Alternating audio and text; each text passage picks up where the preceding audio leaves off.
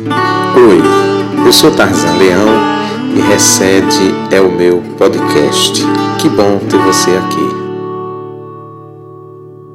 Bom, hoje eu quero conversar um pouco sobre fé e política no país do futebol.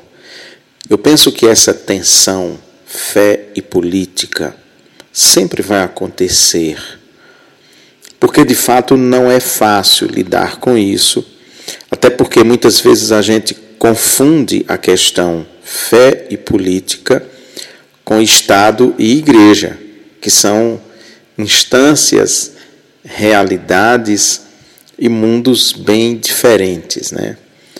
Eu desde muito cedo, assim, as memórias mais antigas que eu tenho de, de minha adolescência, né? A questão da política e da religião estão presentes, né? Sempre, sempre muito presentes na minha vida, muito cedo. Eu comecei a me envolver com movimentos de juventude, né? Eu fui levado por minha irmã mais velha, gitana, que me levou para esses movimentos de juventude. Então, lá na minha cidade, era, foi um período de uma efervescência muito grande. Eu sou de uma cidade muito, muito pequena no Rio Grande do Norte, que na época tinha pouco mais de mil habitantes, poeira, muito pequenininha. E aí vinha de Caicó um grupo de jovens, né? Que esse grupo ia acompanhando uma freira, irmã Nanília, que ainda é viva, tem, sei lá, 90 anos, alguma coisa assim. E Ronaldo Carlos, Galvão Freire, Ana Santana e outros, mas eu lembro desses assim. E depois de São João do Sabugi também. Aí naquela época, através desse grupo de Caicó, desse grupo de jovens que tinha um programa de rádio, nós tivemos acesso a uma revista que foi muito importante, na, principalmente na minha formação da consciência crítica. Revista Mundo Jovem, não sei se essa revista ainda existe, mas ela era produzida por professores da PUC do Rio Grande do Sul. Então era uma revista muito boa, tinha muito texto de análise de conjuntura, trazia sempre, toda a revista trazia uma canção, uma música, uma análise daquela música. Eu lembro a gente analisando Cidadão, né? aquela música que ficou conhecida na voz de Zé Geraldo, mas na verdade o autor é Lúcio Barbosa. Depois Zé Ramalho gravaria mais tarde, né? Cidadão, né? Tá vendo aquele edifício moço, ajudei a levantar, assim vai. Me lembro a gente analisando Admirável Gado Novo, agora sim, de Zé Ramalho, né? E, e pensando aquele livro, analisando, desculpa, a música, né? mas também em paralelo com o livro Admirável Mundo Novo, que Zé, de certa maneira, se inspirou né, para compor a canção. Então, isso foi a formação de minha consciência crítica, e, e aquele grupo e aquela revista Mundo Jovem foi muito importante para isso. E, mas sempre aquela tensão. Né? Em 82, teve campanha eleitoral, foi uma campanha que eu me lembro de ter participado ativamente, muito ativamente, além do, do tolerável, né, digamos assim, porque eu tive de sair de madrugada, na madrugada de 17 de novembro de 82, eu tive que sair de madrugada, escondido na carroceria de um carro, para me refugiar na Paraíba, em Gurjão, em casa de Zé Nascimento, um primo de meu pai, meu primo também, em segundo grau, porque eu estava sendo ameaçado de morte. Se ficasse em Ipueira, provavelmente teria sido morto. Eu, um garoto com 16, 17 anos. Então, essa questão sempre foi muito forte: fé e política, fé e política. Como viver uma vida cristã, uma vida de fé, de, de um seguidor de Jesus Cristo, e ao mesmo tempo na política, né? Bom, nessa época eu já morava em Caicó, já morava na casa do estudante de Caicó.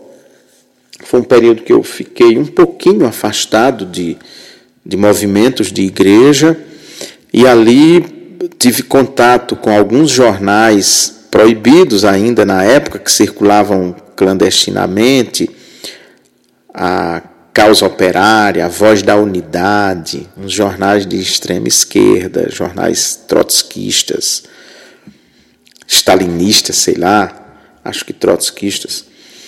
E, e, o contato com movimentos já, movimentos de esquerda e tudo mais. Ajudamos né, a fundar um partido político em Caicó, em algumas cidades, um partido recém-criado. O processo de redemocratização estava começando e tinha acabado o bipartidarismo, né? Então, em 82 nós já tivemos ali, eu acho que uns cinco partidos, se eu não me engano. E quando foi mais tarde, mas sempre essa tensão, fé política, fé política. É possível viver essa essa dimensão fé e política. Aí, em 85, caiu nas minhas mãos. Eu comprei, né? Um livro que revolucionou minha vida. Se chama Batismo de Sangue: Os Dominicanos e a Morte de Carlos Marighella. Carlos Alberto Libânio Cristo, Frei Beto.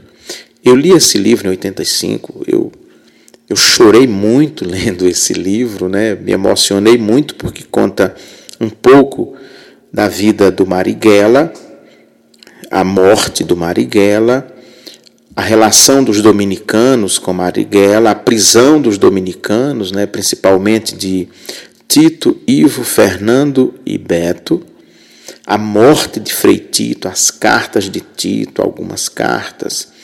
Nisso aí eu, eu já havia lido as cartas da prisão do Beto, de Frei Beto, das catacumbas, canto na fogueira, né? Mas o primeiro foi o batismo de sangue e, e as cartas da prisão. Isso mudou minha vida, mudou minha visão, né? Eu vi que era possível, sim, conciliar fé e política que era possível conciliar a fé cristã com a militância, a militância política, é, defendendo a classe trabalhadora, defendendo o direito dos pobres, defendendo o direito dos excluídos, né? Porque a religião, a igreja, a imagem que eu tinha era de uma igreja sempre muito atrelada ao poder sempre atrelada ao poder. A igreja ali no Siridó, e aí eu me refiro à igreja romana, estava muito atrelada ao poder, aos prefeitos, ao governo do Estado, eventos oficiais de prefeito, de governador, tinha sempre a figura de um padre, às vezes de um bispo. O Rio Grande do Norte tem uma tradição de padres na política, né? Nós tivemos um senador, o senador Guerra, tivemos um governador de estado, Monsenhor Valfredo Gugel, que foi quem celebrou a primeira missa no povoado de Ipueira em 5 de agosto, se eu não me engano, 5 de agosto de 1939. Então tinha essa participação, igreja, mas sempre muito atrelada ao poder, e naquele momento nós vivíamos uma ditadura militar no Brasil, atrelada à ditadura militar.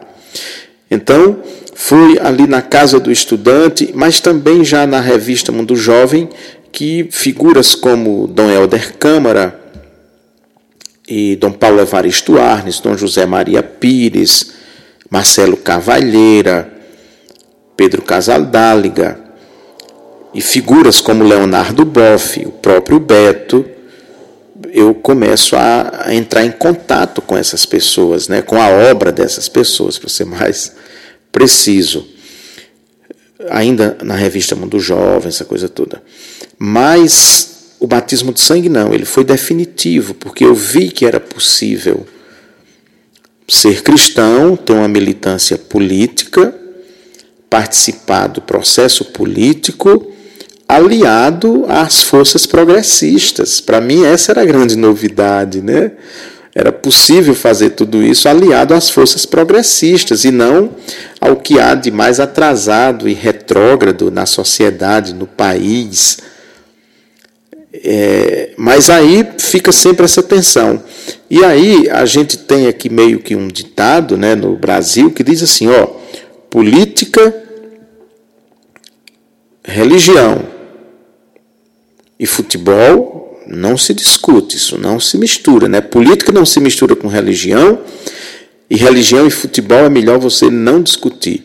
Eu nunca fui muito partidário de religião não se discute, futebol não se discute. Eu acho que todo assunto é passível de discussão, de conversa, de bater papo.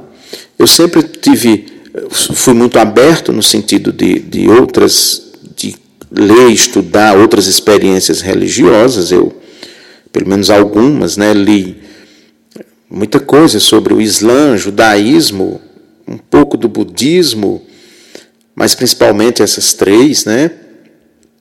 E, e cristianismo, judaísmo e islamismo, né? As religiões abraâmicas, digamos assim, porque as três têm Abraão como, como pai, como figura ancestral, arquetípica, fundamental, né? tanto o Islã quanto o cristianismo e, e o judaísmo. As três religiões têm Abraão como pai. Então, eu sempre achei que, que era possível discutir, que era possível sentar à mesa, conversar sobre esses assuntos. Nunca me recusei a conversar sobre essas questões e tudo mais. Mas aqui é meio que um tabu, né? As pessoas não gostam de falar sobre isso, acham que não podem falar sobre religião. E quando vem a questão fé e política, então o tabu é ainda maior. Talvez porque a gente confunda fé e política com igreja e Estado. Então, fé não é igreja e política não é Estado. São coisas diferentes, embora estejam intimamente relacionadas. A fé está intimamente relacionada à religião e a política está intimamente relacionada ao Estado. Mas não, não, não é de maneira nenhuma a mesma coisa. Você pensar fé e política, igreja e Estado. Então, tentando elaborar minimamente aqui um pensamento, né? Eu diria que eu sou a favor, sim, da separação entre igreja e Estado. Para mim, são instâncias totalmente diferentes, são instituições diferentes, cada uma cuida de esferas diferentes da vida humana e que não devem ser confundidas. Em qualquer situação, quando igreja e Estado se confundem, é sempre um desastre. As teocracias têm se mostrado desastrosas no transcorrer da história. Teocracia cristã foi sempre um desastre. Imagina quando nós pensamos, né, se, fôssemos, se formos pensar é, é, o início, né, ali Constantino, se formos pensar como ter criado, não, não foi isso, mas para a gente entender, uma, quase uma teocracia, ou aquela união que houve muito grande entre Roma e a Igreja, tanto que a Igreja tornou-se Igreja Católica Apostólica Romana, porque tem muito dessa relação, foi a partir dali que a Igreja se perdeu como profetismo, como ela deixa de ser aquela igreja apostólica para ser uma igreja muito mais ligada ao Estado, à instituição, preocupação de manutenção do poder e tudo mais. E, e sempre, qualquer país, quando nós, né, você tem uma igreja nacional, isso é sempre muito problemático, é sempre muito complicado. O, o, o Estado interferir na igreja, na nomeação de bispos, quando é uma igreja episcopal. Então, são questões muito é, é, não polêmicas propriamente, mas delicadas, né? Tanto que Calvino, Calvino quando ele pensa numa igreja e estrutura, né, começa então a pensar numa igreja, o que vai surgir é o que nós conhecemos como igreja presbiteriana para fugir dessa questão do, do episcopalismo que tinha uma influência muito grande dos príncipes, dos reis na escolha de seus bispos, de seus dirigentes. A nossa experiência presbiteriana é o contrário, né? uma igreja, a própria igreja que elege os seus representantes, que por sua vez escolhem o seu pastor, enfim. para fugir desse controle do Estado, né? porque eu já entendi ali que precisava fugir um pouco desse controle. Então a gente não pode confundir igreja e Estado. A gente precisa ter a consciência clara que sempre que há uma união e o governo tende para uma teocracia, é sempre desastroso, a experiência é sempre desastrosa. Né? Então, isso falando de igreja e Estado, muito superficialmente, né? mas apenas para deixar claro que eu creio e confio e acredito e torço para que a gente sempre tenha um Estado laico e que as, essa esfera, igreja e Estado, que isso não seja confundida, né? que essas, essas esferas não sejam confundidas, são experiências, propósitos e razões diferentes. Né? Isso é uma coisa. Outra coisa bem diferente é você dissociar fé e política. Não há como dissociar. Por mais que se tente dissociar, não há como dissociar. Esses dias, já tem uns dias, né, foi é, de conhecimento de todo mundo, né, eu imagino que o ministro da Educação, o novo ministro da Educação, reverendo Milton, é pastor, pastor da Igreja Presbiteriana do Brasil, meu colega de ministério. E teve um apresentador de televisão aí muito famoso que escreveu um comentário na internet dizendo assim que eu espero, mais ou menos assim, eu não vou, não estou sendo literal, né? Eu espero que o novo ministro da Educação deixe a fé dele em casa, que ele não confunda o papel dele de pastor com o papel de ministro da Educação. Uma outra pessoa, uma, um líder, padre muito famoso aqui no Brasil, que nem é de entrar em polêmica nenhuma, nem é midiático né, de, de internet, assim, um militante, influenciador assíduo, ele rebateu e disse: Olha, você não entendeu nada então sobre fé. A fé não é uma coisa que você deixa em casa, não. Onde a gente vai, a gente leva a fé e a cosmovisão cristã e tudo mais. Foi mais ou menos essa a resposta do, do padre, né? E eu concordo com o padre. Eu concordo com o padre.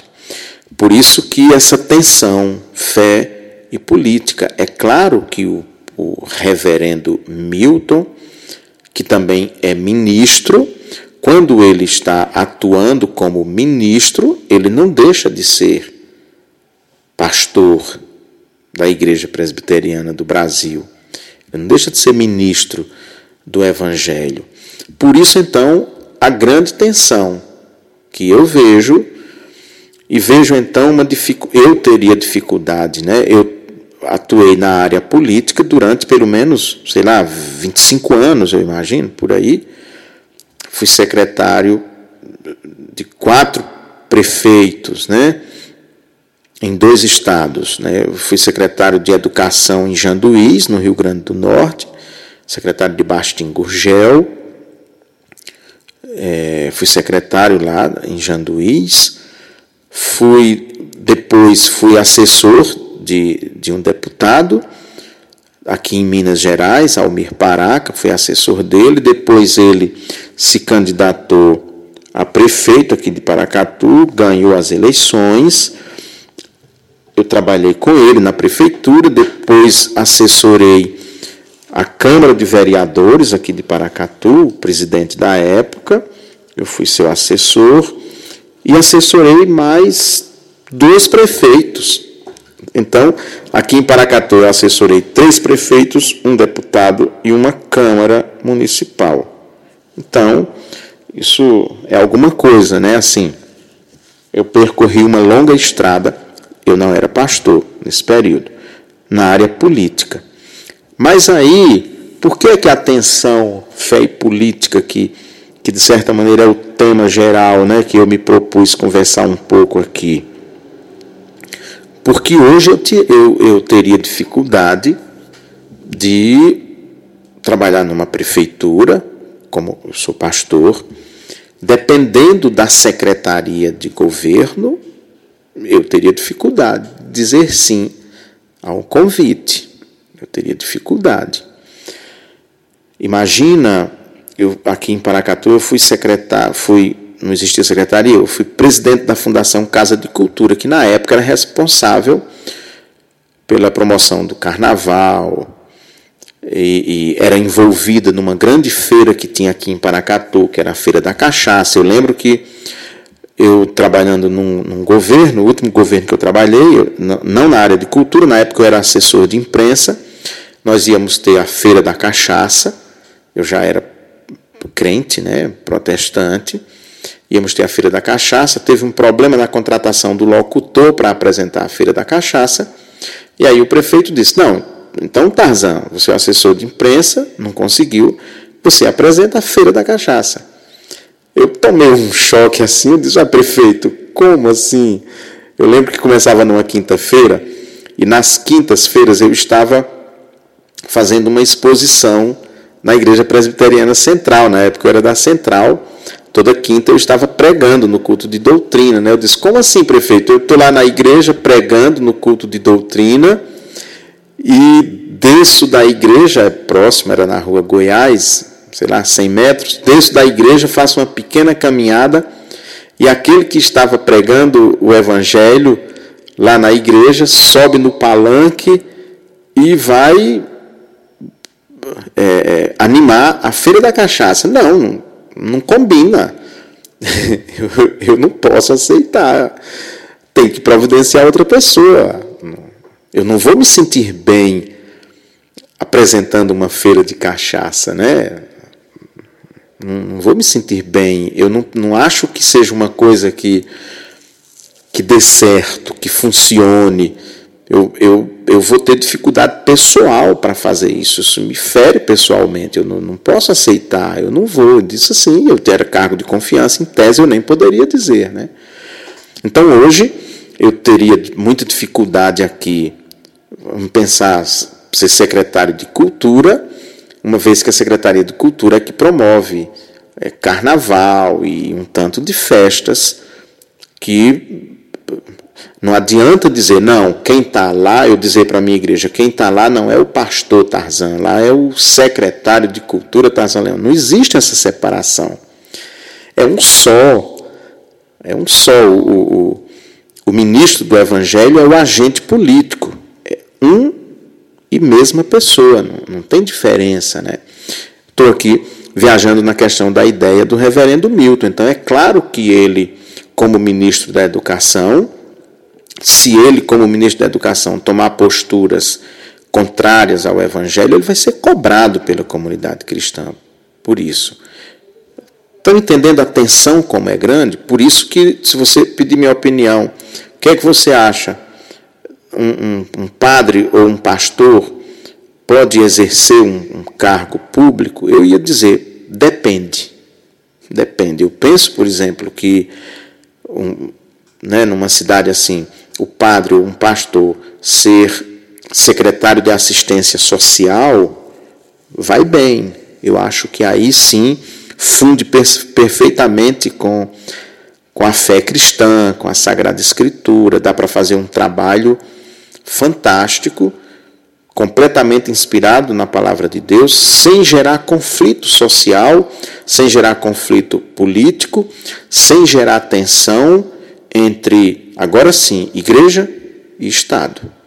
Então, o, o, tem determinadas diretrizes na área de educação que, que são tomadas, que devem ser tomadas, que devem levar em conta e contemplar setores da população, que o Estado tem que, que levar em conta esses setores, contemplar esses setores, trabalhar com esses setores, mas que do ponto de vista da fé cristã, fica complicado defender determinadas bandeiras, determinadas questões que, no nosso entendimento, afrontam, né, ou afrontariam, pelo menos, a compreensão bíblica daquelas questões específicas. Né? Então, uma tensão muito grande. Mas eu estava aqui lembrando.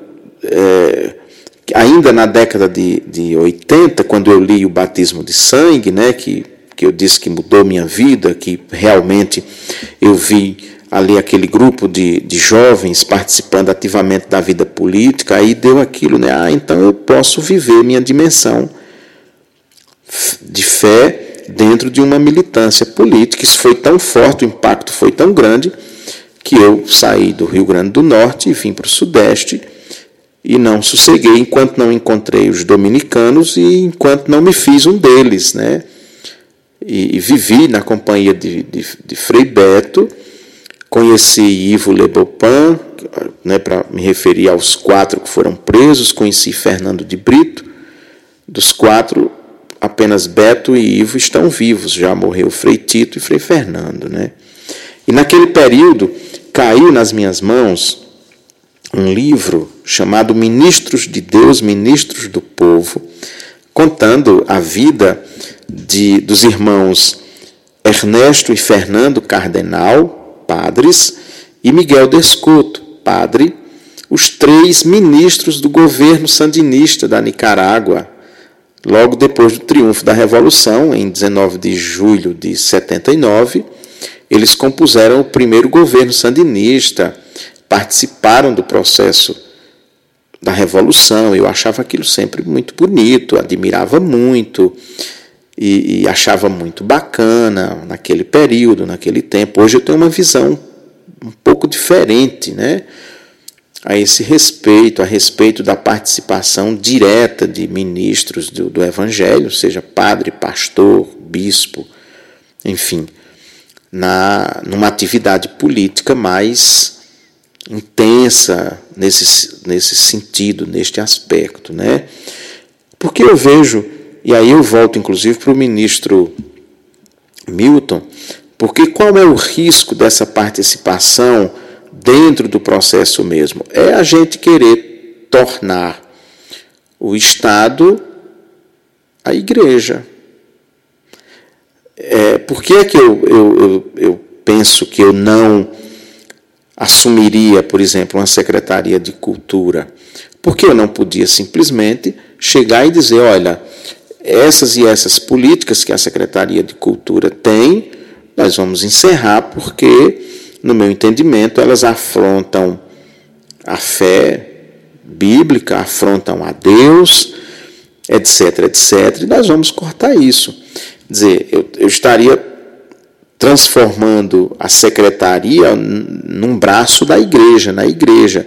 E não é esse o papel do Estado. Né? O papel do Estado é governar para todos, inclusive para as minorias. Não é só a maioria que é sempre relativa, inclusive essa maioria, né? porque eh, imagina se nós for, formos pegar o atual presidente da República, foi eleito por 57 milhões de votos, né? vamos colocar em números redondos assim, num universo de 200 milhões de eleitores. Então não foi a maioria que o elegeu, sequer foi a maioria de eleitores, porque quando você vai somar os votos nulos, brancos e o voto do adversário, dá mais do que a votação que ele teve. Né? Então não é sequer a maioria. Né?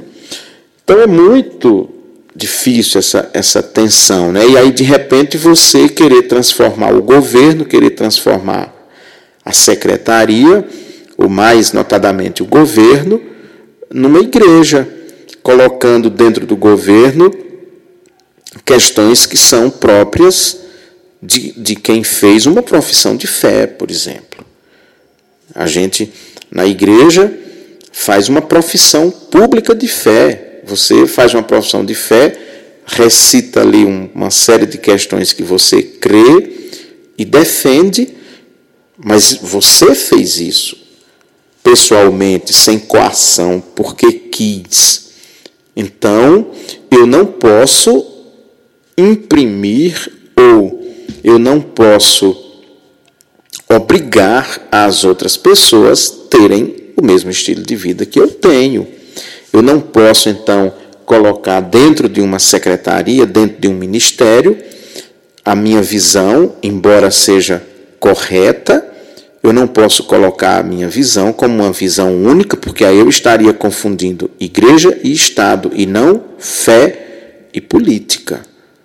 E não fé e política. Eu estaria confundindo igreja e Estado e transformando o Estado, que é uma instituição, digamos assim, laica, que, que no Estado cabe todo o modelo e tipo pensável e impensável de gente com suas mais variadas opções, inclusive sexuais, religiosas, de gênero, tudo isso, nós não podemos impor o nosso modo de viver e de pensar às pessoas que não professam a mesma fé. O Ministério da Educação não é uma igreja. Não é uma igreja. O Ministério do, da, da Educação, nem um ministério, tem um pouco da Justiça. A Presidência da República não é uma igreja. Então, como nós resolvemos essa questão sem tensão? Eu não aceitaria porque num ou outro momento ele vai entrar em contradição, ou vai ferir o princípio da laicidade do Estado, ou vai fingir, ou vai. É, é, ou então ele vai infringir, aliás, infringir, essa era a palavra, princípios basilares da fé cristã ele, ele vai ter sérias dificuldades se ele tiver, se ele fizer o discurso de ministro, o mesmo que ele fazia no púlpito. Vai ter sérios problemas, porque o, o Brasil, e eu estou no Brasil, o Brasil, do ponto de vista religioso, não dá nem para imaginar quanto quantas experiências religiosas tem, para ficar apenas na experiência religiosa, né? Apenas na e, e nós somos de longe, de longe, a maioria, não, ou seja, não somos, não estamos nem perto disso. Ainda se fôssemos a maioria, eu me refiro a, a, aos protestantes, né?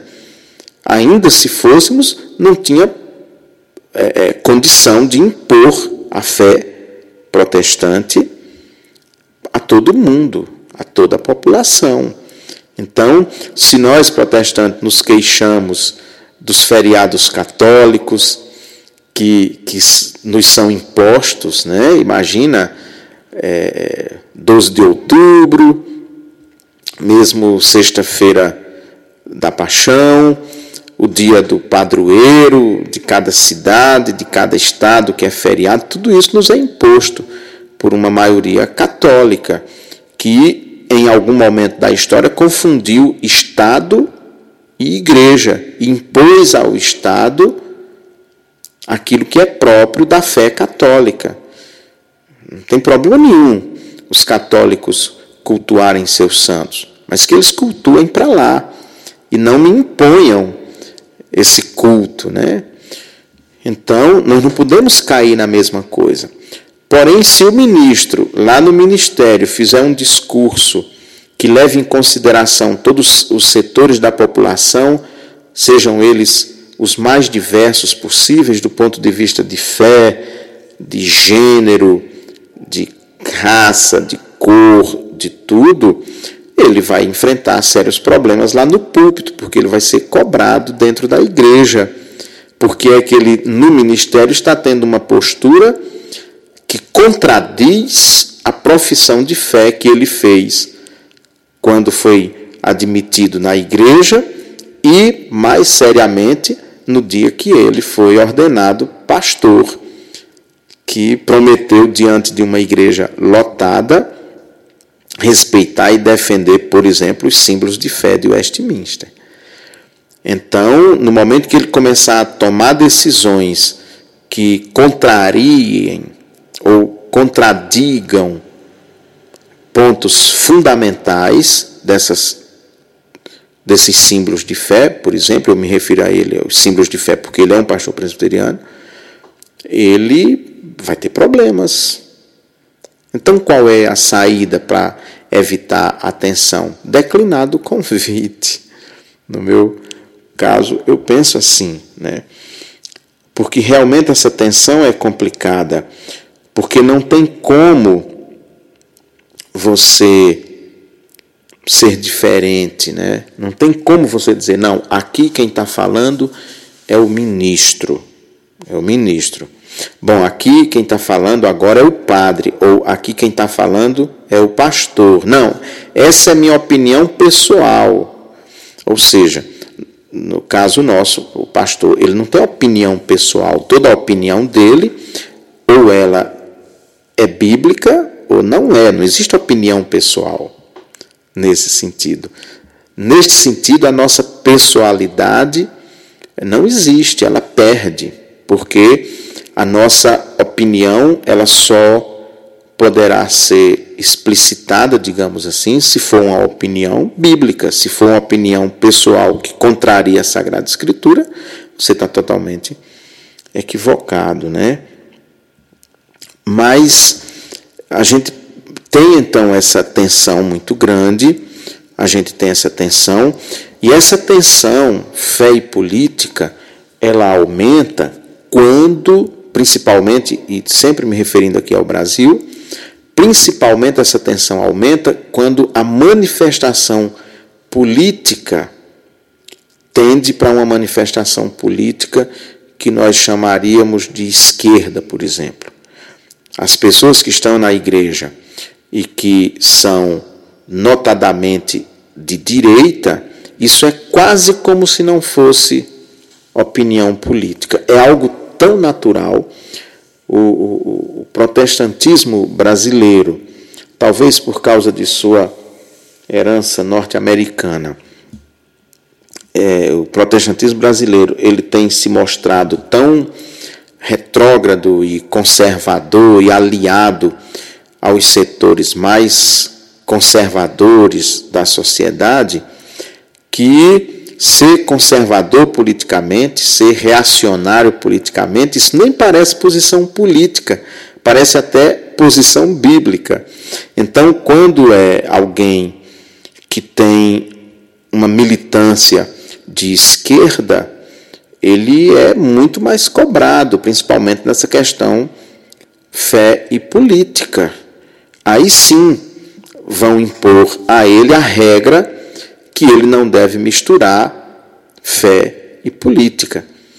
A questão é que não tem como separar, porque, e agora eu estou pensando mesmo a questão do pastoreio, né? na verdade nós não pastoreamos almas. De vez em quando eu escuto, né, pastor, ah, porque eu pastoreio almas pastoreio ovelhas. Essa é uma analogia que tem um, um valor muito grande, bonito até, bíblico, bacana, mas eu não pastoreio ovelha. Eu não pastoreio alma, eu pastoreio gente. E gente precisa de casa para morar, precisa de emprego, precisa de salário. Nessa época da pandemia, gente precisa receber auxílio, gente precisa ter comida na mesa, dinheiro para pagar água, luz, até internet que entrou como é, básico, né? porque todo mundo se comunica através da internet, se conecta ao mundo através da internet. Agora mesmo você está me ouvindo graças à internet, né? então entrou como algo é, é de primeira necessidade, né? arroz, feijão, óleo, farinha, sal, internet, carne, é assim. Então, é, essa tensão fica muito maior quando se tem um pensamento que foge principalmente dessa tendência reacionária, na verdade, da, do protestantismo brasileiro. Quase sempre está aliado ao primeiro assim, está aliado ao poder, ao poder, que é sempre estar aliado ao poder. E aí, quando esse poder é um poder de, de direita ou de extrema direita, aí a turma, a galera vai, vai para a plateia mesmo, né? Então, é o que nós agora estamos vendo, por exemplo, no, no cenário brasileiro, quando está tendo essa confusão, né? essa confusão, como se todo aquele que é evangélico, crente, protestante, tem que ter um pensamento de direita, tem que ser radicalmente de direita, ter votado no governo, defender o governo, ainda que os valores do governo não sejam bíblicos, mas mesmo assim ninguém percebe, ninguém questiona, e muito pelo contrário, né? Então, essa eu sempre vejo uma tensão muito grande e penso que essa tensão não vai, não é algo que, que, que termine, que acabe essa tensão fé e política, até porque a tensão fé e política ela se torna mais grave quando ela se transforma na confusão gerada entre igreja e Estado. Então, igreja e Estado têm que andar separadas ou separados porque são diferentes, têm propósitos diferentes, missões diferentes, tem que estar separado. Agora, eu não tenho como dissociar fé e política. Eu não tenho como dissociar ninguém, eu não tenho como viver a experiência religiosa, a minha experiência de fé, a minha experiência cristã, somente no ambiente eclesiástico ou no ambiente da igreja, para ser mais claro, né? no, no, no ambiente do templo. Né? Não, aqui no templo, quando a gente entra no templo, é como se se desconectasse do mundo, da realidade, da vida e fosse viver ali uma, uma experiência transcendente ou transcendental, sem nenhuma relação com a vida, com nada. E bom, aí depois que eu saio daqui, aí eu já sou outra pessoa. E aí sim eu sou o homem da política, das relações. Isso significa que não, eu não preciso dialogar com aquele que estava dentro da igreja, né? não, não precisa dialogar, pode-se ser político corrupto, pode-se ser é, mal policial que recebe propina, que atira contra pobre, que, que tortura, que faz tudo, porque são esferas diferentes, são ambientes diferentes, não tem nada a ver uma coisa com a outra. Essa é a grande confusão, esse é o ponto central, e eu penso que isso a gente precisa trabalhar mais na nossa experiência de, de fé. Não há como dissociar fé e política. Não há como dissociar. E, aliás, quando você vai para a Bíblia, isso não é dissociado, né? principalmente no Antigo Testamento. É tudo uma coisa só. É tudo uma coisa só. Mas o que nós precisamos, então, ter cuidado é de não, ao trabalhar tanto a questão fé e política, a gente não confundir igreja e Estado e querer transformar, por exemplo, o Estado numa teocracia cristã, protestante, evangélica, num Estado onde só haverá espaço para quem tiver o comportamento que o crente acha o comportamento correto ainda que nem tenha a fé, mas que tenha o comportamento. O que é um grande equívoco, porque nós sabemos muito bem, e aqui eu estou falando para os protestantes, nesse essa frase específica, nós sabemos muito bem que não são as obras da lei que salvam, mas é a fé em Jesus Cristo. Ou seja, ainda que nós impuséssemos o nosso código de ética e de moral à sociedade inteira e que todos tivessem de seguir nosso código ético e moral cristão, bíblico, ainda assim, aquele que não crê, que não aceita Jesus Cristo como seu suficiente Salvador, não estaria sendo alcançado pela salvação. Então, de nada adiantaria. Seria apenas um suplício para a pessoa viver num estado cristão que lhe obriga a ter determinado comportamento sexual, por exemplo, quando ele pensa de outra maneira e quer manifestar-se de outra forma. Eu penso que aí é a confusão, eu penso que aí é o grande erro, a grande tensão que existe e que, no caso, eu volto para o ministro da Educação, ele seguramente vai é, ser confrontado com questões dessa natureza. Não tem como ele não ser confrontado com questões dessa natureza. Ele é um ministro de, de Estado e ele deve pensar, então, em políticas públicas que contemplem toda a população e não somente aqueles de fé cristã. Ele tem que saber que ele é ministro de todos, o governo é governo de todos, neste sentido, e não apenas de um grupo religioso. Se começar a operar para um grupo religioso, ele está então transformando, está ferindo a Constituição e transformando então o, o Estado, que é um Estado laico, numa teocracia evangélica, o que seria um grande desastre no meu entendimento.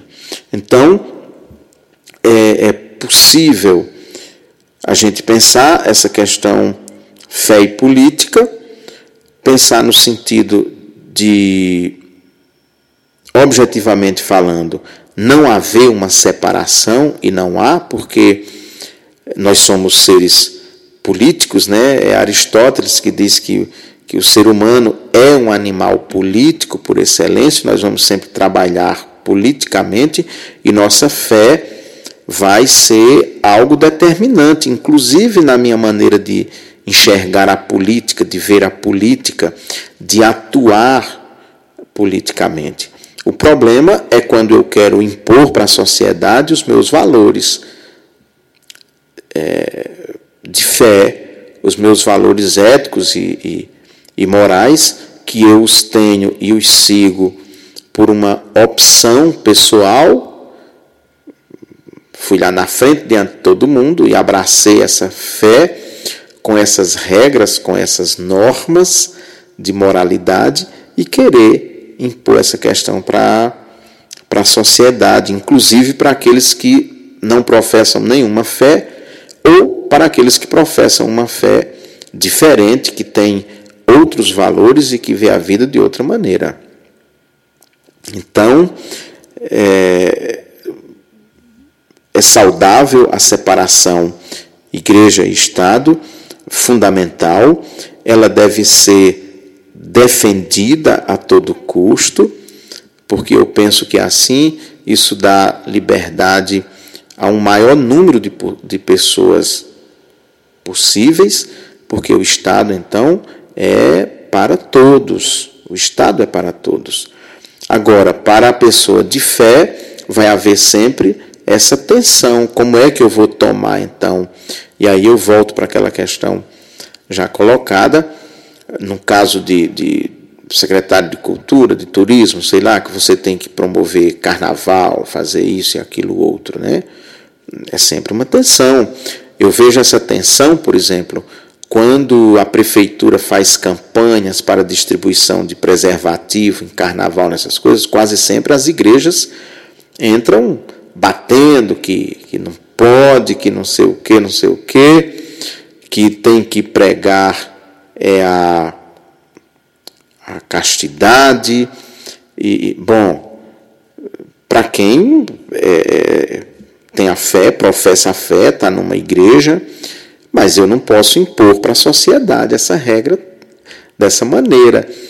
É, não distribuir preservativos, porque eu acho que ninguém pode ter relação fora do casamento, porque a Bíblia diz que não se deve ter relação fora do casamento. Bom, a Bíblia diz isso, que não se deve ter relação fora do casamento. Agora, quem não tem a Bíblia como o seu livro, sua fonte de, de regra e prática, quem não tem a Bíblia como palavra de Deus, quem nem sequer a conhece, eu não posso então impor a essas pessoas os meus valores, os valores defendidos pela Bíblia, no caso específico aqui, sexo só dentro do casamento, que aí sim estaria dispensado o uso de, de preservativo para fins de prevenir contra doenças sexualmente transmissíveis, né?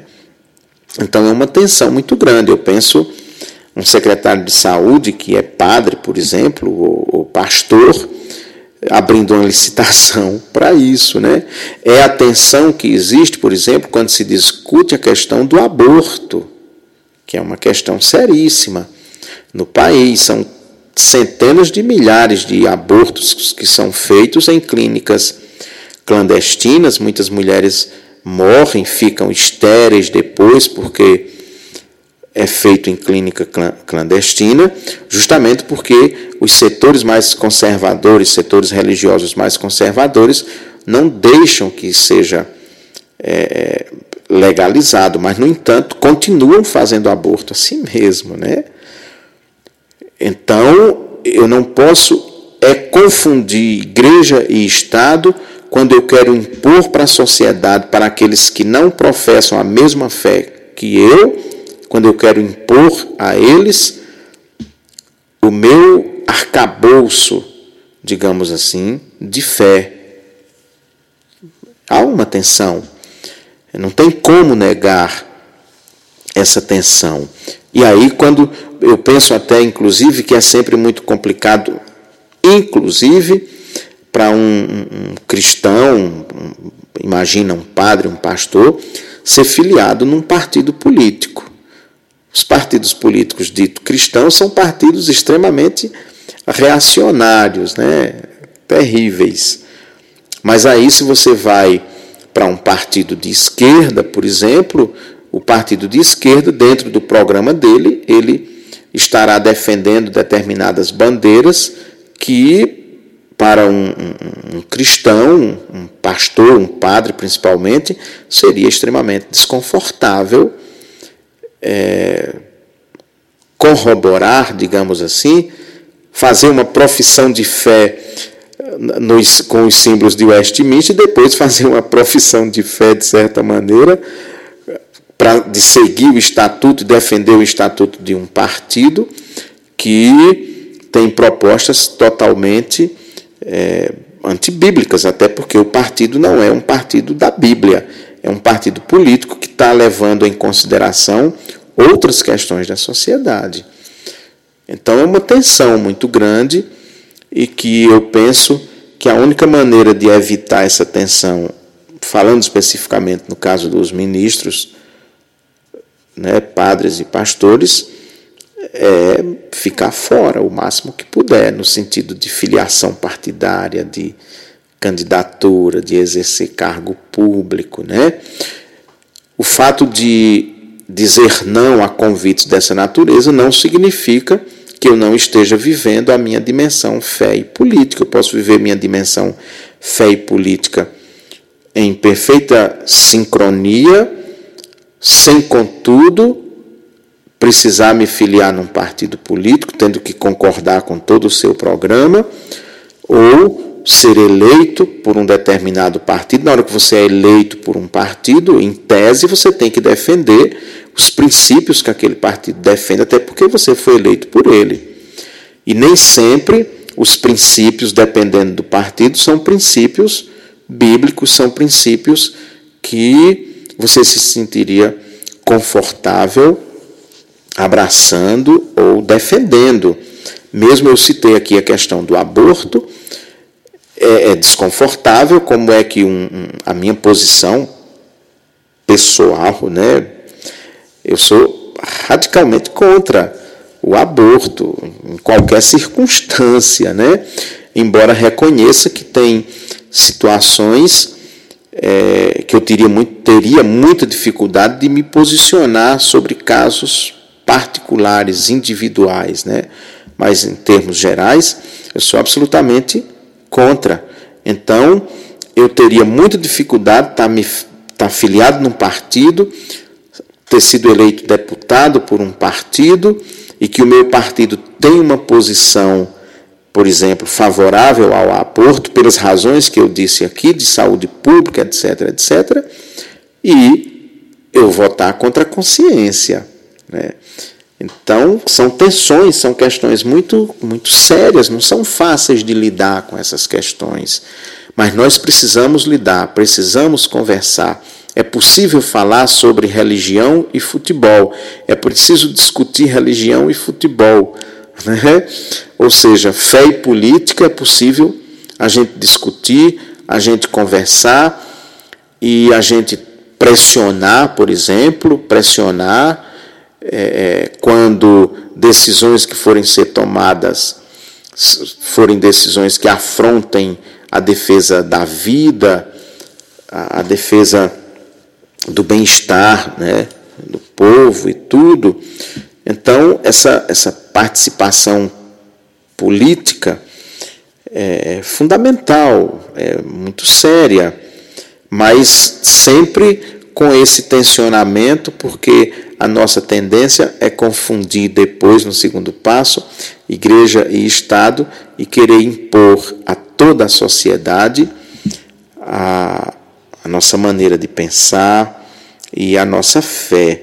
Nós precisamos entender que Deus nos criou em liberdade e deixou então que cada um tomasse as suas decisões, respondesse por elas no momento oportuno, cada um vai responder pelas decisões que tomou, mas cada um tem a livre agência de decidir e optar por aquilo que ele acha certo para ele, ainda que isso contrarie a minha fé, ainda que isso contrarie tudo aquilo que eu penso a respeito da vida, da fé, de Deus, da família e do Estado. Bom, é isso. Eu acho que para a gente ir começando a conversar esse segundo podcast, então, a gente viu um pouco sobre essa tensão de fé e política no país do futebol. Um grande abraço e eu aguardo você em mais um encontro aqui nesse nosso podcast.